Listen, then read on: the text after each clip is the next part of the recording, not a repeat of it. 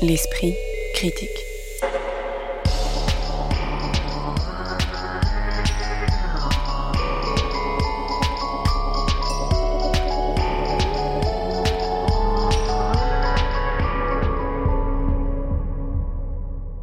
Mediapart une réécriture croisée du théorème de Pasolini et du donjon de Molière, une relecture de la montagne magique de Thomas Mann et une controverse sur les révolutions françaises et haïtiennes, c'est de dialogue, d'hybridation et de réinterprétation qu'on discute dans l'esprit critique de ce jour. On évoque en effet successivement Théorème, Je me sens un cœur à aimer toute la terre, mis en scène par Amine Adjina et Émilie Prévoto avec la troupe de la comédie française au Vieux Colombier, des caravelles et des batailles, mis en scène par Elena Doria et Benoît Piret au Théâtre de la Bastille. Et enfin, Cap au Monde, la nouvelle pièce d'Olivier Coulon-Jablonka présentée au Théâtre de Belleville. Pour en discuter et en disputer, Isée Sorel que vous pouvez lire notamment sur AOC, Anaïs Eluin qui travaille à la fois pour Politis, La Terrasse, Le Courrier de l'Atlas et Scène Web, et Vincent Bouquet dont vous pouvez notamment retrouver la plume sur Scène Web. Bonjour à tous les trois. Bonjour. Bonjour. Théorème, je me sens un cœur à aimer toute la terre, mise en scène par Amine Adjina et Émilie Prévoto, est le titre d'une pièce originale écrite par Amine Adjina pour la troupe de la comédie française, qui la présente dans la salle du Vieux Colombier. La pièce se déroule dans une maison cossue, du bord de mer, où réside une vieille dame et Nour, la jeune fille qui s'occupe d'elle. Elle débute lorsqu'une famille bourgeoise, composée d'un couple et de deux enfants aux ambitions artistiques, arrive pour visiter la grand-mère et apprend que celle-ci a invité un inconnu croisé à la plage. La pièce croise ainsi la figure du visiteur perturbateur au centre du livre et du film fameux de Pasolini, avec un autre personnage, celui d'Elvire, l'épouse de Don Juan, en but à ses innombrables infidélités dans la pièce de Molière ayant pour titre le nom du célèbre libertin. Alors il faut commencer forcément par cela. Que produit euh, Isée Sorel cette hybridation entre la figure angélique, incarnation de la visitation du jeune garçon Pasolini, et les personnages d'Elvire et de Don Juan, euh, exprimés dans un titre qui reprend donc à la fois celui de Pasolini et une réplique euh, fameuse du donjon de Molière. Est-ce que c'est explosif, euh, pertinent, complètement à côté de la plaque? Bah, déjà, peut-être on peut, on peut mentionner le fait que euh, Macha Makeyev, il y a quelques années, avait aussi euh, cherché à hybrider Molière et Pasolini, ce qui n'est pas forcément un mélange qu'on peut a priori imaginer comme ça de façon naturelle. C'était elle de son côté Tartuffe, avec comme sous-titre Théorème, et là c'est, retourné par Amine à Gina Émilie Prévoto. Le point commun entre ces, ces deux pièces, on pourrait dire, c'est l'arrivée en effet du, du visiteur de qui vient importuner ou euh, être un facteur de chaos au sein de, ces univers très euh, réglés. Euh, là, ici, j'ai l'impression que ça, il y, a déjà une ambition politique qui soutient un peu ce rapprochement. je me sens un cœur à aimer toute la terre. Cette fameuse réplique de Don Juan devient presque un, programme social, politique, disons, puisqu'il y a aussi quelques incises qui font référence à la crise migratoire avec ces jeunes gens croisés sur la plage. Et donc, cet amour qui est distribué n'est pas celui seulement sexuel et érotique au sein de cette famille, mais aussi par rapport à la société euh, euh, en son entier, puisque en plus il y a quelques aussi références à l'extrême droite avec cette fameuse femme qui euh, monte dans les sondages jusqu'à prendre le pouvoir et pour lequel le père de famille a quelques sympathies et on comprend bien qu'évidemment ça, ça, fait référence à la figure de Marine Le Pen. Ensuite, moi je verrais quand même une, différence quand même entre le personnage de Don Juan qui est un séducteur invétéré, très actif dans cette séduction qui va sans cesse provoquer le désir là où euh, le, personnage du garçon, qui reprend euh, bah, celui euh, du, film de, Pasolini, et plutôt les choses lui arrivent, glissent sur lui, et c'est lui qu'on vient chercher. Donc il y a déjà pour moi une espèce de, tension ici qui fait que ce rapprochement ne me paraît pas forcément le plus, le plus opportun. En tout cas, ça raconte pas tout à fait la même chose. Et par rapport à la figure d'Elvire, donc Elvire qui est euh, incarnée, euh, enfin dont on répète le rôle à travers euh, la, fille de la famille, jouée par Marie Aubert, qui est aussi une très très bonne chanteuse. on, en, reparlera. donc doit répéter ce rôle d'Elvire, mais finalement il y a une sorte de passation du pouvoir puisque c'est la, la, personne qui est au service de la famille, interprétée par Nour, qui est aussi bah, la seule, je crois, à avoir un prénom, et qui clôturera la pièce sur la réplique célèbre Sauvez-vous, je vous en prie, ou pour l'amour de moi, ou pour l'amour de vous. Anis loin sur toujours ce croisement assez ambitieux, mais peut-être difficile à mener jusqu'au bout. oui, mais moi j'ai trouvé ça quelque part un petit peu, un petit peu artificiel, et en fait on voit que là où dans, dans le film de Pasolini, la transformation des différents personnages euh, de la famille se fait une fois euh, le départ de l'étranger euh, parti. Là, leur transformation se fait pendant qu'il est encore là, en fait. Donc, c'est une transformation qui est vraiment moindre que dans le film, dans la mesure où les enfants pratiquent déjà leur art avant l'arrivée de l'étranger. Donc, cette fille a été prise, la fille était prise de théâtre. On la voit gesticuler d'une manière complètement ridicule, comme si elle s'échauffait pour on ne sait quel sport avant de jouer avant de livrer sa tirade c'est vraiment un entraînement euh, comme si elle allait euh, jouer euh, sur une poutre enfin non plutôt se déplacer sur une poutre assez, voilà c'était un parti pris qui m'a semblé un peu incompréhensible. Voilà et le garçon lui-même pratique déjà la photo. Il demande donc à tous les membres de la famille de poser devant sa caméra d'une manière statique. Et c'est on comprend que c'est une pratique qu'il a déjà avant l'arrivée de l'étranger. Donc moi je, trouve que ça c'est, enfin, ça peut poser problème. Enfin, en tout cas, ça m'a semblé beaucoup plus intéressant dans le film où effectivement il y a une vraie rupture entre l'avant et l'après. Donc dans la deuxième partie, on voit euh, les personnages vraiment développer des comportements euh, assez, euh, enfin assez incroyables. On a la bonne qui devient une mystique et qui finit par rentrer en, lévitation. Le père qui fait un striptease sur la, une gare, sur une gare. Et après qui finit sur le volcan. et oui, voilà, exactement. voilà. Donc pour moi, bah, la pièce, en fait, euh, la pièce de Molière, là, qui s'inscrit au milieu, elle est un petit peu à, l'image euh, de euh, la structure de la pièce, en fait, qui prétend reprendre le canevas de Pasolini, mais sans le faire vraiment, parce qu'il n'y a pas cette rupture centrale qui était vraiment caractéristique du film, en fait. Eh, eh, est-ce que c'est lié, Vincent Bouquet, aussi au fait que bah, cette figure de Pasolini, elle était quasiment angélique, enfin très éthérée, alors que là, bon, bah, elle est très incarnée, il y a un côté terre à terre qui fait qu'il n'y a pas ce côté visitation qui va perturber des personnages dans des voies qui peuvent aller du mysticisme au, euh, à la reconnaissance de soi. Il y a peut-être aussi là un, effet que bah, le passage simplement même au théâtre de euh, euh, d'un cinéma ou un personnage qu'on voit mais qui qu'on peut imaginer que c'est seulement les autres qui le voient, euh, là, un peu se dissout, non?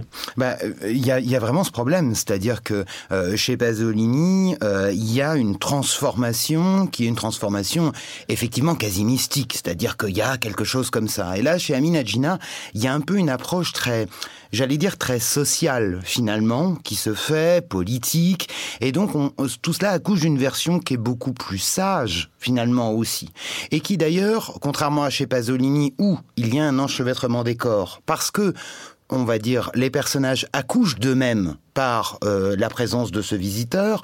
Là, les personnages, ils n'accouchent pas d'eux-mêmes. Euh, ils sont euh, dans une sorte de prise de conscience un petit peu, alors qu'est à des degrés un petit peu divers. Et d'ailleurs, pour rebondir sur ce que disait Anaïs tout à l'heure, c'est vrai que cette transformation, à part peut-être chez la mère, ou cette mère, bon, qui végète un petit peu comme ça dans son rôle de petite bourgeoise et, qui va se libérer comme ça. Euh, Mais qui exprime d'emblée une frustration, contrairement aux autres. Euh, tout à fait. Euh, eh bien, à part peut-être ce rôle-là, le rôle de la mère, les autres, franchement, la transformation, elle est quand même un peu, un peu, un peu limitée. Et c'est surtout, moi, je pense, un des grands points de différence par rapport au film, c'est que c'est très bavard. Alors que le film, euh, c'est tenu sur une ligne, comme ça, il y a, c'est très minimaliste, disons, en tout cas dans le propos, pour laisser justement la part du, euh, du symbole et du mysticisme. Et du corps aussi, du corps, qui est quand même beaucoup plus important, euh, surtout dans la, dans la première partie, où en fait on voit, on assiste à un espèce de, de bal des corps au sein de cette famille, avec Terence Trump qui ne parle presque pas. Et il y, y, a comme ça quelque chose de, effectivement, d'assez, d'assez mystérieux qui peine à être euh, retrouvé par d'autres moyens, donc par les moyens du texte, hein, qui est beaucoup plus important euh, dans, la pièce. Euh, il y a une tentative à travers le personnage de Nour, donc la bonne, qui parle, et d'ailleurs la, pièce commence comme comme ça, qui parle à sa mère, qui est absente pour une raison mystérieuse. Alors ça, il y a des ajouts, il y a, énormément d'ajouts. Enfin, d'ailleurs, on peut, c'est vraiment une, une, réécriture de la pièce, c'est pas une adaptation, enfin du, du, du film. Mais aussi de la pièce, hein. il y a des petites variations dans les tirades. Oui, c'est vrai qu'il y, a des ajouts qui peuvent poser question, comme cette mère de Nour qui est présente comme un espèce de, de fantôme qui plane sur la pièce, comme le personnage de la grand-mère. Finalement, on, peut avoir du mal à, voir pourquoi ces personnages ont été inventés, pourquoi. Euh, voilà. Alors il faut dire quand même quelque chose, peut-être qu'on n'a pas encore précisé, c'est que le visiteur est noir et que ce n'est évidemment pas anodin dans le dispositif social et politique de la pièce. Il y a notamment euh, cette scène où la grand-mère qui était actrice elle-même se pose une question en abîme sur ah, comment faire du théâtre aujourd'hui? Et le personnage lui répond bah joue avec moi, c'est-à-dire peut-être aussi joue avec euh, voilà des, des visages qu'on n'a pas vus euh, dans le théâtre classique. Est-ce que ça plus effectivement ce motif quand même un peu étrange hein, de euh, ce dispositif d'écriture au fond de la scène qui nous raconte la montée de l'extrême droite? Est-ce que c'est ça qui fait le cœur de la pièce, mais aussi un peu, alors je vais pas dire sa grossièreté, mais en tout cas son un peu trop d'évidence? Euh, je pense qu'il y a effectivement, il y a, il y a, il y a euh, sur, sur ce côté euh, avec la figure de, de ce don Juan, enfin du, du garçon, c'est aussi, il est à mi-chemin avec la figure du migrant, parce que il faut voir que c'est cette maison, elle est à proximité de la plage, que on a la mer Méditerranée, d'ailleurs constamment en fond. Et alors petit à petit, alors d'ailleurs là, au niveau grossièreté, au niveau scénographique, bah, il y a le côté où petit à petit les vagues deviennent de plus en plus grosses, et puis à la fin, ça se transforme en tsunami il y a un petit peu comme ça un côté très appuyé euh, de, tout cela. Et c'est vrai que, alors après, sur le, on va dire le, fait que ce soit un comédien noir, puisque c'est Biranba, euh, alors moi je trouve que c'est pas tant cela qui pose question. Euh, ce qui pose question, c'est vraiment la façon dont il incarne ce garçon. Parce que, contrairement à ce que disait Isée tout à l'heure, moi je suis pas tout à fait d'accord avec ce visiteur chez Pasolini. Je pense que il a un angélisme, mais cet angélisme, il est de façade. C'est-à-dire que il a quand même cette espèce de feu intérieur. Il est très vénéneux dans son attitude, comme ça, il est un peu euh, sans avoir l'air d'y toucher. Diable est un, ange aussi. Oui, tout à fait. Et là, je trouve que justement, ce garçon-là, euh, enfin, Biranban ne parvient pas à avoir cette espèce de côté un petit peu euh, dual avec cet angélisme. Et en fait, bah, ce garçon, il est là un petit peu, et puis bon, bah oui, alors il séduit les uns les autres, mais il comprend pas trop pourquoi. Et donc, c'est là aussi que tient le fait que il n'y a pas assez dans cette pièce. Ce n'est pas vénéneux, ce n'est pas sulfureux, c'est pas du tout scandaleux. Euh, c'est plutôt politiquement correct et je pense que ça tient aussi à cela. Mais après, ce qu'on peut quand même mentionner, c'est que malgré tout, je trouve les acteurs euh, très bons. Ils sont juste un peu euh, pris dans cette scénographie assez encombrée, tout ce dispositif assez lourd, même je trouve la musique parfois qui par endroits marche très bien et d'un autre côté rend encore ça plus un côté série télé, je trouve, si, si je puis me permettre. Sur la question du propos, c'est vrai que c'est pas directement dit et heureusement euh, que euh, ce, personnage est un migrant. Évidemment, il est fait référence à ces euh, jeunes garçons au, torse luisant sur sur la plage, pour lesquels le père de famille qui aurait hérité de l'usine a un certain désir refoulé. Moi, c'est plus vraiment sur les, espèces de de clins d'œil très très appuyés, voilà, à notre contemporanéité que ça m'a dérangé parce que tout ça rend ça très ordinaire finalement. Tout ce qu'on vient de dire par rapport au langage, au jeu et euh, ces références-là, euh, c'est clair qu'en comparaison avec le film, euh, qui laisse ça beaucoup plus latent, ça ne fait que redescendre la, tension. Annie loin effectivement, sur ce jeu qui a un côté très comédie française, hein, pour le dire vite, et, inséré dans cette scénographie. Alors voilà, il faut peut-être la décrire. Il y, a une, il y a une maison avec un escalier qui monte vers le toit, un escalier qui descend vers une cave, des appartements, peut-être les appartements justement des serviteurs, qu'on voit des fois à travers un système vidéo. Euh, qu'est-ce que ça produit? Bah, Ça produit euh, effectivement, au début on se dit que c'est une scénographie très hybride, on se dit que la place des différents éléments va s'éclairer, qu'on va les comprendre, que bon finalement c'est effectivement c'est pas tellement le cas. Euh, on se retrouve avec une fiction qui est, comme on le disait, qui est quand même assez ancrée socialement et qui, mais d'ailleurs c'était quand même le cas dans le film, hein, qui s'ouvre par une grève ouvrière et qui finit par soit, enfin, qui est finalement une, une, vraie parabole, une critique de la bourgeoisie quand même évidente, mais sous forme de parabole. Et là, je pense que c'est euh, c'est le côté parabolique qui manque en fait, euh, et que peut-être promet cette scénographie, mais sans aller sans, sans, sans aller jusqu'au bout en fait. Et c'est surtout que dans le film, ça crisse en plus avec l'usage des, des, couleurs du sépia au début, de cette usine tournée de façon documentaire. Ensuite, on rentre dans cette espèce de, de, de fable mystique, comme on l'a dit. Ensuite, de nouveau, on retourne sur ce, volcan. Prétend faire alors que là, il n'y a aucune tension interne. Ce que prétendent faire Amina Gina et Émilie Prévoto, quand même. Hein. Ils parlent d'une esthétique de la friction. Hein. C'est ce qu'ils veulent euh, développer. Donc, à travers, euh, effectivement, on le voit, différents types de langage. On a un langage très quotidien dans les dialogues. On a Molière. On a le, la parole poétique de Nour quand elle s'adresse à sa mère.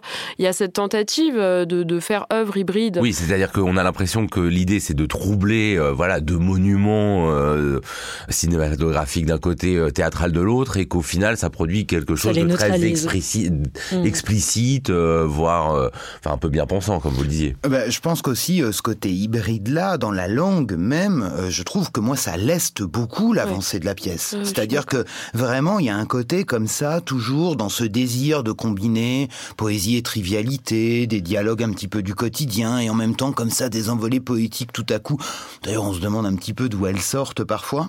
Et je trouve que même, euh, il y a une volonté aussi, et je trouve qu'on s'en rencontre avec le, rapport direct au texte qui est instauré notamment à la fin, euh, dont vous parliez, Joseph, tout à l'heure. Euh, et là, on se rend compte qu'il pourrait y avoir de l'humour, un petit peu, de l'humour un peu grinçant. Et là, on se rend compte au bout de deux heures que, ah tiens, mais peut-être qu'il y avait de l'humour en fait dans tout ça. Et je trouve que cet humour-là, il est masqué et c'est dommage parce que chez Pasolini, il y en a.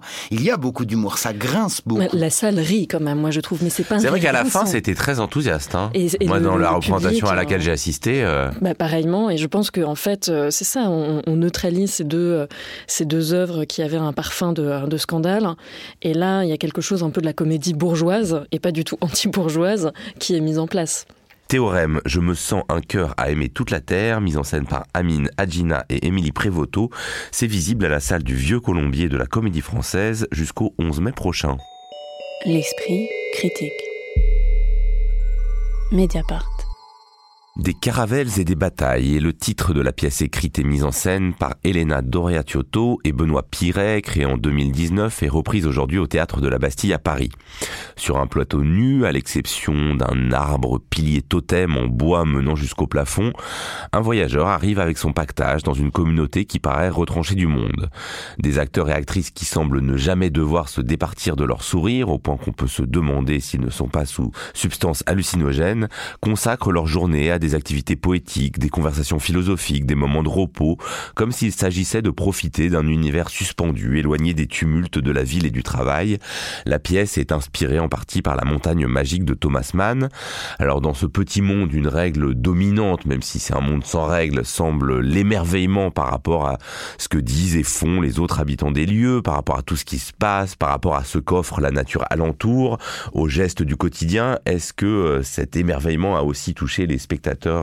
Et spectatrices que vous étiez face à ce spectacle assez singulier, euh, Vincent Bouquet? Ah bah moi oui. Euh, complètement. C'est-à-dire que je trouve que c'est à la fois un spectacle qui est charmant et charmeur. C'est-à-dire qu'il sait exactement le charme qu'il produit sur les spectateurs.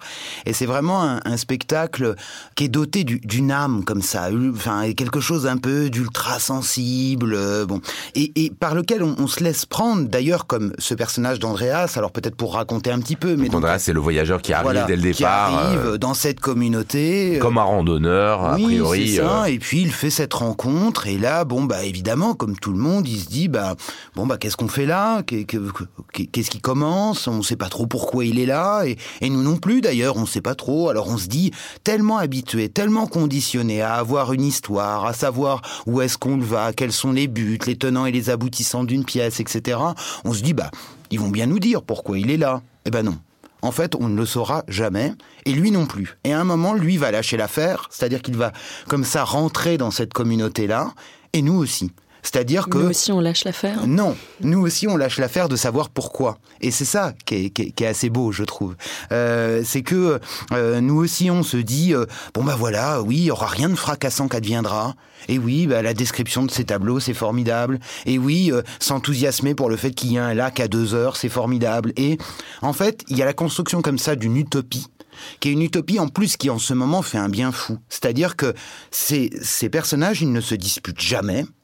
Euh, ils sont toujours, même d'ailleurs, quand il y a des moments de friction, ils pourraient se disputer, et puis en fait, paf, ça achoppe. Ils vont se réconcilier. Bon, je ne divulgacherai pas la fin, euh, parce que ce serait dommage, mais euh, même à la fin, c'est-à-dire qu'il se produit un événement, et puis alors là, ça pourrait être la crise qui pourrait faire exploser le collectif, et finalement non. Ils se pardonnent, ils, voilà, ils sont, ils sont, ils sont, ils, ils s'excusent les uns les autres. Et c'est vrai que c'est ça qui est enthousiasmant, parce que il y a comme ça une petite bulle où euh, dans notre société, qu'en ce moment est quand même un peu ultra conflictuel, euh, où euh, vraiment on est eh ben, au théâtre de la Bastille, ce soir-là, hop, moi je suis rentré et je suis ressorti avec un petit sourire au coin des lèvres. Agnès c'est loin sur cette question. Euh, oui, bah, moi je partage complètement l'enthousiasme de, de Vincent.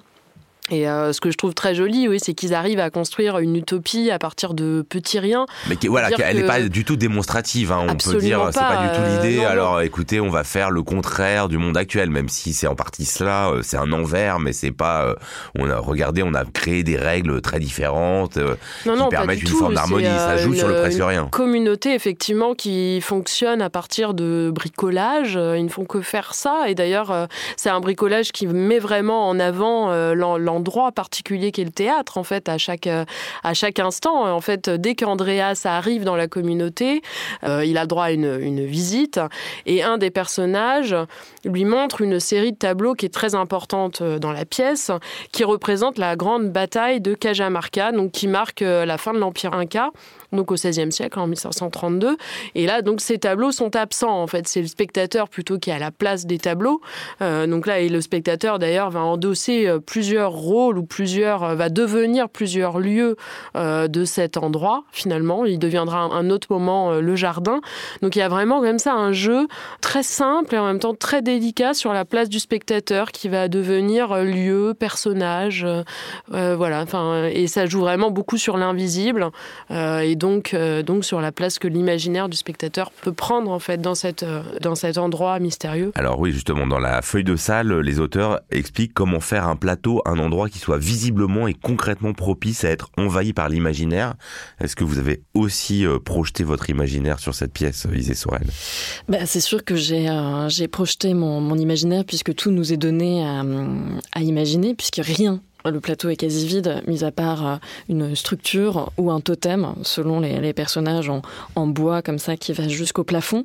Euh, on a dit le mot euh, utopie. Moi, si je puis me permettre, je pensais surtout au texte de Foucault, Les hétérotopies, où il parle justement de la science des espaces utopiques qu'il définit comme des ailleurs sans lieu. Et je trouvais que cette définition correspondait très bien à ce spectacle qui, en effet, nous plonge dans une espèce de quiétude un peu surannée, qui, en effet, fait du bien aux oreilles. Tout le monde s'appelle monsieur, madame, on passe du vouvoiement au tutoiement, tout est très, très léger, il y a une sorte de, simplicité déconcertante dans les rapports avec euh, toute une série comme ça de, de micro-événements. Et en effet, euh, on parlait de la hum, montagne magique.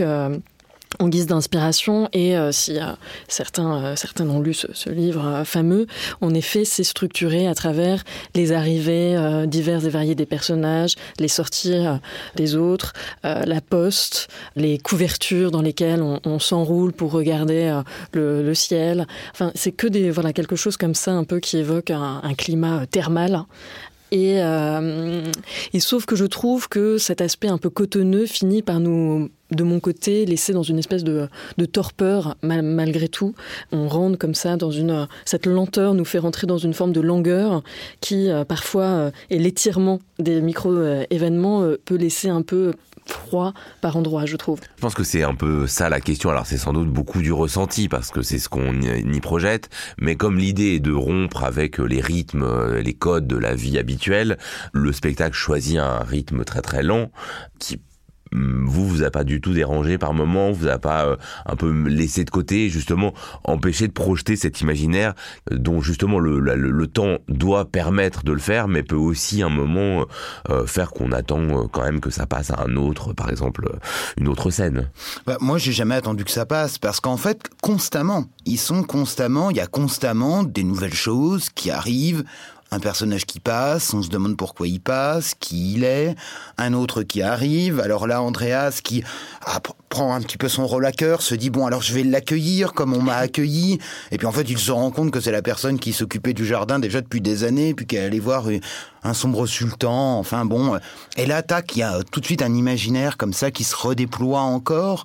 Et non, moi je je crois pas. Et, et d'ailleurs, ce qui est très intéressant, c'est qu'évidemment, si on se cantonne juste à ce que, à aux actions qui sont produites. Mais ce qui est intéressant, c'est l'évolution aussi de ces personnages et le lien qu'ils ont entre eux. À un moment, il y a une des personnes qui doit partir pour euh, euh, un impératif professionnel. Alors, on ne nous en dit pas plus. Et alors là, on se dit, mais un impératif professionnel, mais alors pourquoi? Et alors là, dans la communauté, tout de suite, tout le monde va être très triste, etc. Et donc, il y a aussi, il faut observer ces personnages dans leur euh, bouleversement, c'est-à-dire dans leur bouleversement intérieur et dans leur métamorphose aussi. Et c'est ça, je crois, qui fait théâtre.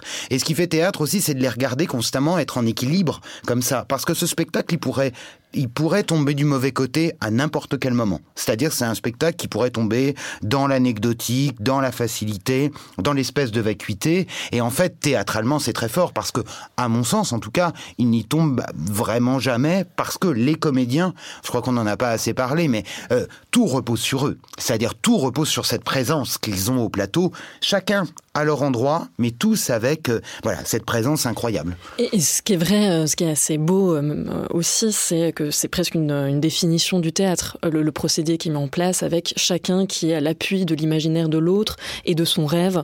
Je pense à cette scène où il y a un, des, membres de cette communauté, Monsieur Gurkan, qui est censé écrire un livre, qui arrive tout à la fin de ce livre, mais qui finalement décide de rédiger son discours de prix Nobel de littérature avant même d'avoir achevé sa première œuvre. Et là, personne ne va le moquer. Non, non, tout le monde va se mettre en, place, en position pour lui euh, lancer. Euh, ouais, même lui permettre de répéter euh, son discours, qui est sans doute la seule chose qu'il ait vraiment écrite. Exactement. Et donc, ça, c'est vrai que c'est assez joyeux et, charmant à voir comment les uns et les autres sont dans une forme de, solidarité des imaginaires.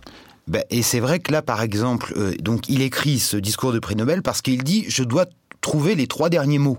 Et ces trois derniers mots, c'est quand même gloire aux vaincus. Et là-dedans, là, ça peut travailler. C'est-à-dire que le spectateur, on laisse avec ça. Bah ça, on, on, le sent, très bien d'ailleurs que quand même cette histoire, cette petite communauté qui donne vraiment l'impression de, s'inventer devant nos yeux, quand même, ça c'est quelque chose que je trouve très joli et qui nous fait sentir la, grande implication euh, des comédiens qui ont euh, tous euh, collaboré à l'écriture de, de la pièce. Donc on sent très bien qu'ils sont travaillés par le passé quand même, hein, même si nous on les voit évoluer dans le présent. Donc il y a cette bataille de Cajamarca qui qui est euh, décrite à plusieurs reprises, euh, notamment euh, à cause d'un incident qui survient. Mais alors justement, juste pour revenir un peu, parce que c'est quand même c'est comme ça qu'on entre dans, dans la pièce, puisque quand le premier voyageur arrive, un autre lui décrit cette fresque qui s'étend sur tous les bords de cette scène en fait invisible.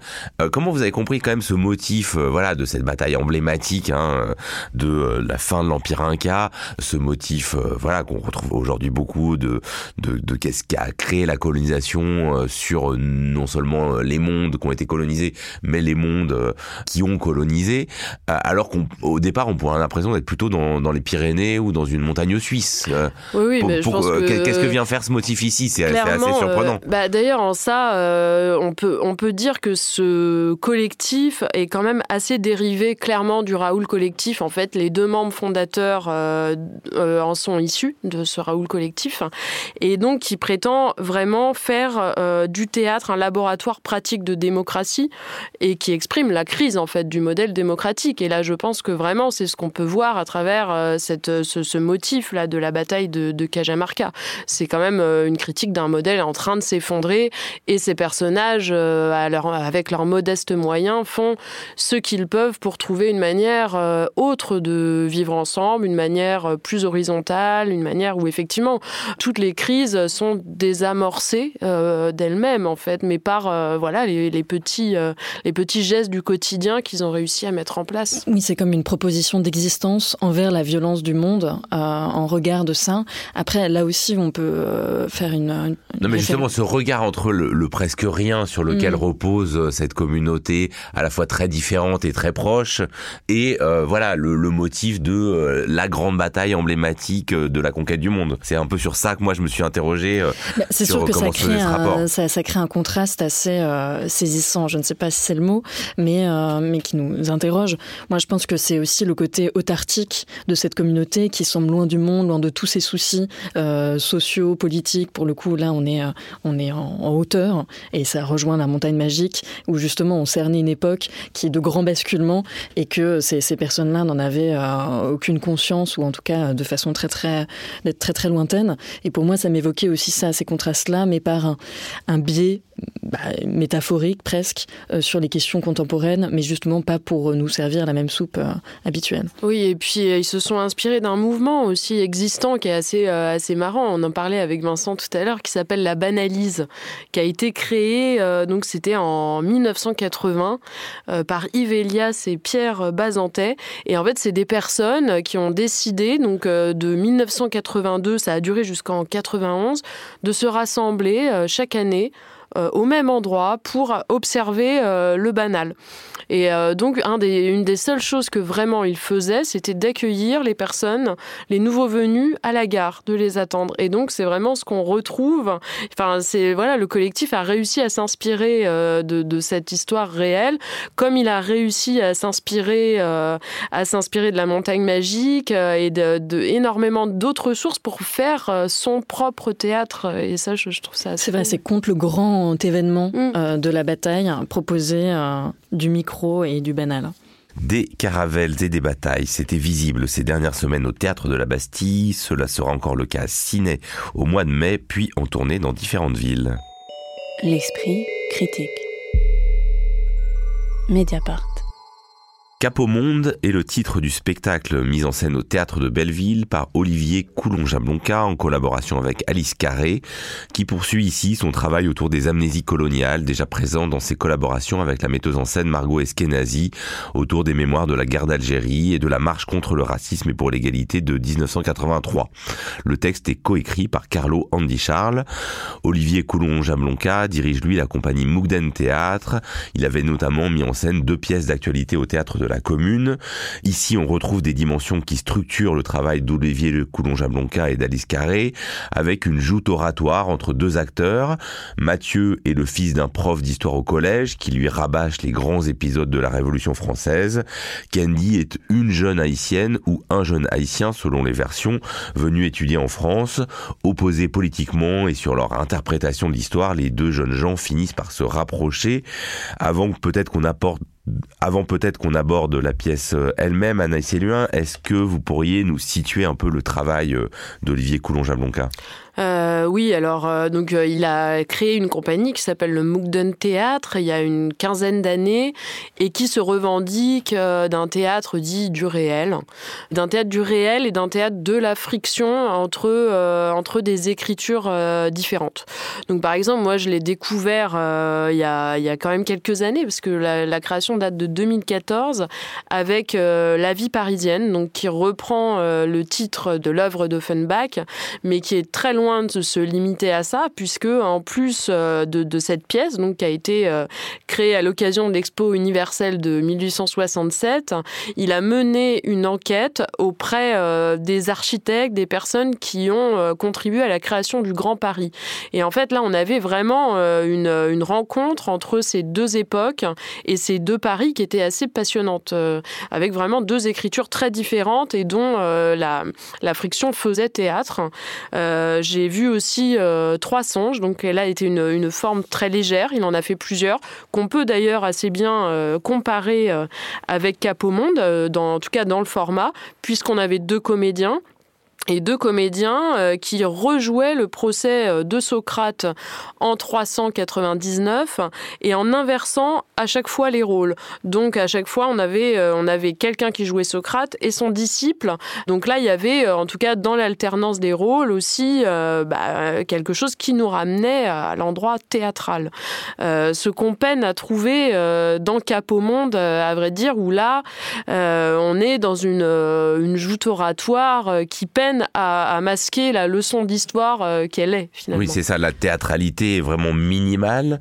Est-ce que cette épure peut produire quelque chose justement ou est-ce que c'est ce qui fait la limite euh, de la pièce, euh, Vincent Bouquet? Bah, C'est clairement ce qui fait la limite de la pièce, c'est-à-dire que joute oratoire, c'est beaucoup dire. On est dans une sorte de dialogue un petit peu, un petit peu mou comme ça, où en fait les questions ne sont posées que parce que euh, elles attendent les réponses euh, qui sont des réponses au service en fait euh, d'une d'une volonté comme ça de dessiller un peu notre regard franco-français autour de la Révolution française comme voilà vectrice de liberté, égalité, fraternité et de l'abolition de l'esclavage aussi en 1794 à travers comme ça le monde. Et finalement où à Haïti on se rend compte que bah oui l'Assemblée à l'époque avait sans doute un petit peu suivi le mouvement plutôt que d'être voilà, en avance véritablement. Danton était moins en avance que à suivre une sorte de mouvement de révolution comme ça qui avait lieu parmi les esclaves et qui avait déjà, euh, on va dire, pris leur destin en main aussi.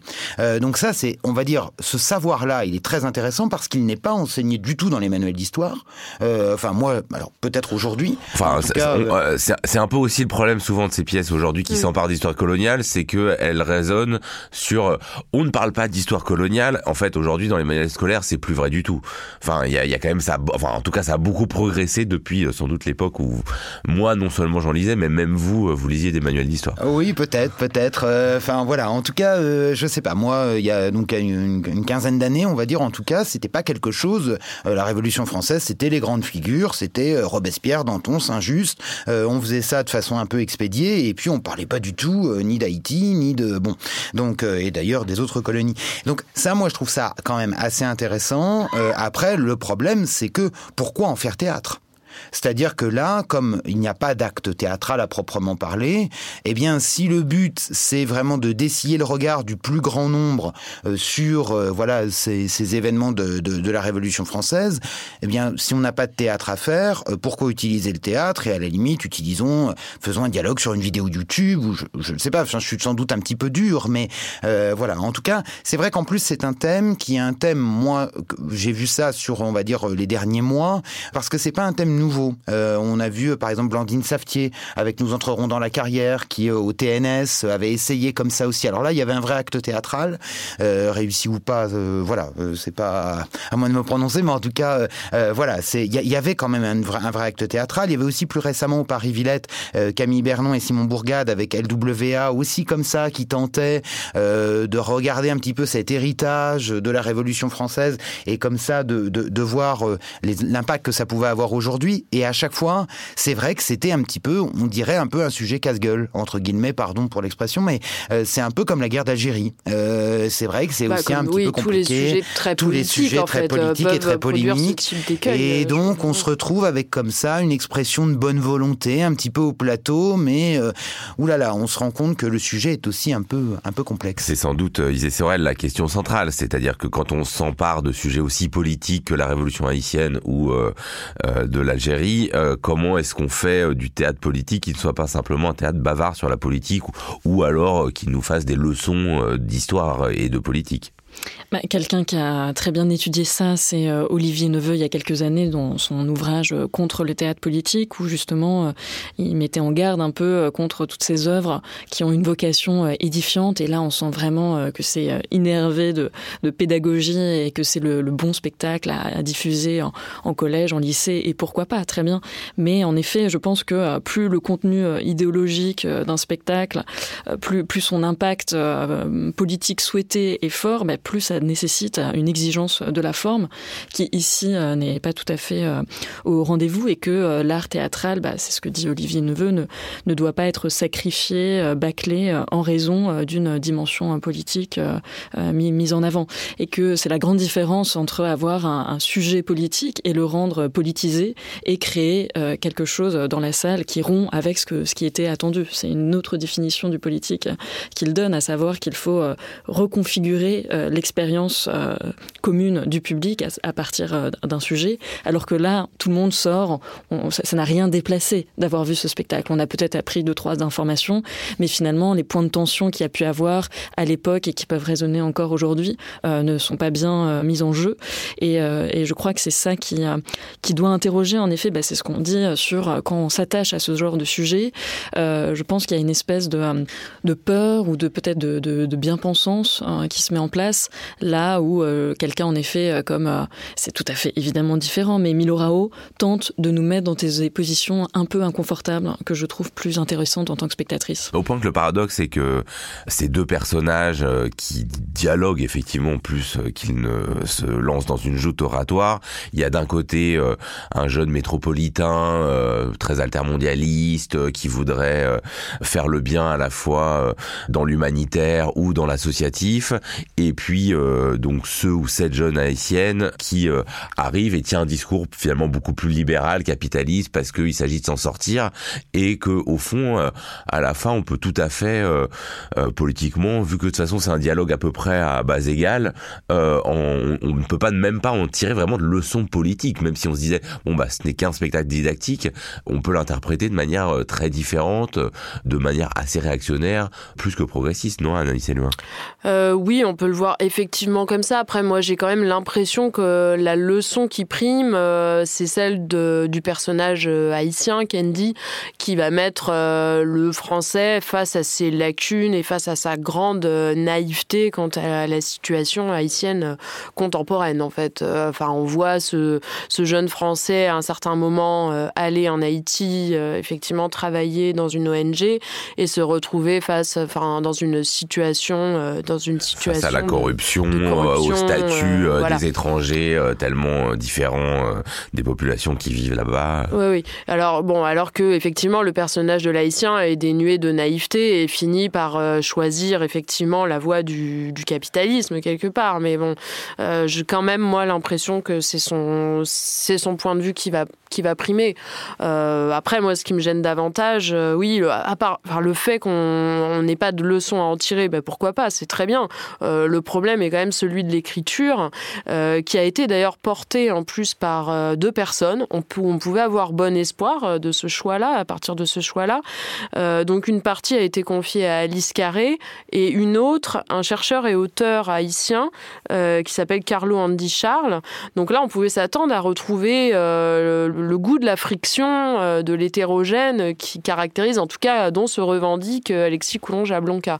Or, en fait, on assiste à quelque chose de complètement lissé dans l'écriture, et ce qui est assez dommage, en fait, hein, puisqu'on pouvait euh, s'attendre à, là, vraiment une tentative formelle qui tente d'exprimer le changement de, point de vue sur la révolution que veut porter Alexis Coulonge à Blanca.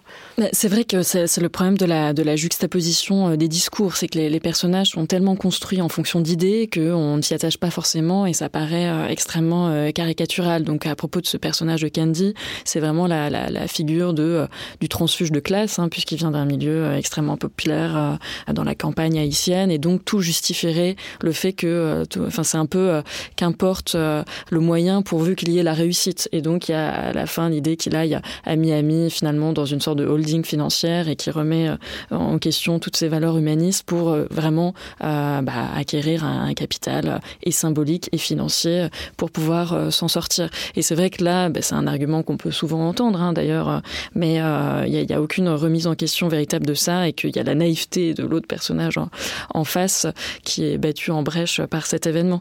Après, là aussi où je trouve que c'est vraiment dommage, c'est que la révolution haïtienne, euh, c'est quand même un, moment euh, extraordinaire. Et puis on apprend, par exemple, cette question de du remboursement de la dette euh, de l'indépendance, c'est-à-dire que euh, l'État français avait demandé à Haïti 150 millions de francs or qui ont été comme ça répartis sur un, peu plus d'un siècle, hein, entre 1825 et 1952.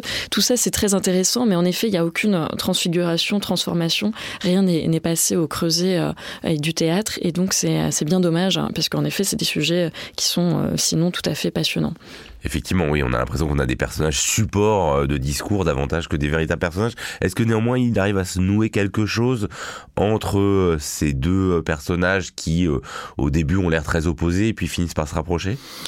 Moi, je ne trouve pas. C'est-à-dire que, alors, il y a une double distribution. Hein. Il y a une distribution euh, qui est avec euh, deux jeunes comédiens et puis euh, une distribution avec un, un, comédien et une comédienne.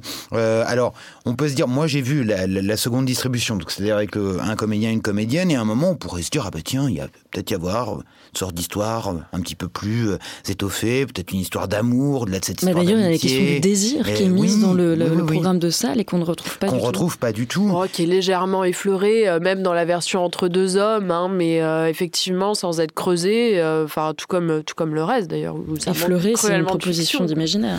Oui, je crois que je crois qu'on est aussi dans, dans le prétexte, c'est-à-dire en se disant tiens, on va inventer une fiction pour pas être tout à fait dans le cours d'histoire, donc on va. Mais en fait, cette fiction là aussi, c'est comme les questions qui sont prétexte aux réponses. La fiction est aussi prétexte en fait à avoir quand même un cours d'histoire et à la leçon à la fin. Même si ce cours d'histoire à la fin notamment euh, dérive parce qu'on a par exemple sur la question des ONG, sur euh, parce que le jeune homme va aller s'engager dans une ONG à Haïti avec euh, toute sa bien-pensance et je veux sauver le monde, etc. Mais pour rebondir sur ce que disait Isée tout à l'heure, moi ça m'a fait penser à un spectacle de Milo Rao que j'avais vu il y a quelques années maintenant à la Villette qui s'appelait Compassion, une histoire de la mitraillette et qui était justement sur ces sur, sur, la question des ONG avec le mal et c'est-à-dire le mal qu'elle produisait sur le terrain avec ce regard euh, très occidental où on arrive et où on sait tout. Et en fait on ne sait rien, on ne sait rien des enjeux locaux. Et sauf que là, bah il y a un petit côté où hop, on, se cantonne comme ça un petit peu à la surface. Et là où Miorao faisait aussi un acte théâtral, euh, puisque c'est une comédienne de la Chaoubouneux euh, qui euh, qui Ursina Lardy, me semble-t-il, qui était aux commandes comme ça, qui qui racontait l'histoire qu'elle avait vécue dans cette ONG et qui en revenait presque en se flagelant gênant d'avoir fait tout cela, eh bien là, on reste euh, encore une fois. c'était une performance d'actrice mm. euh, incroyable. Moi, j'en étais sortie tout à fait ébranlée, je me rappelle, de, ce spectacle. Après, là, on sent encore la bonne idée, à savoir, ça fait quand même référence bah, à ce qui s'est passé en Haïti en 2011, je crois, enfin, avec euh, la moitié du pays qui a été ravagé. Enfin, on voit bien que tout ça fait signe vers des événements, mais sans atteindre la puissance de frappe nécessaire. Cap au monde, cela joue au théâtre de Belleville jusqu'au 30 juin prochain. Cela sera ensuite visible notamment au théâtre de Bretigny. Merci beaucoup à tous les trois. L'Esprit critique est un podcast proposé par Joseph Confavreux pour Mediapart, enregistré dans les studios de Gong par Karen Beun et réalisé par Samuel Hirsch.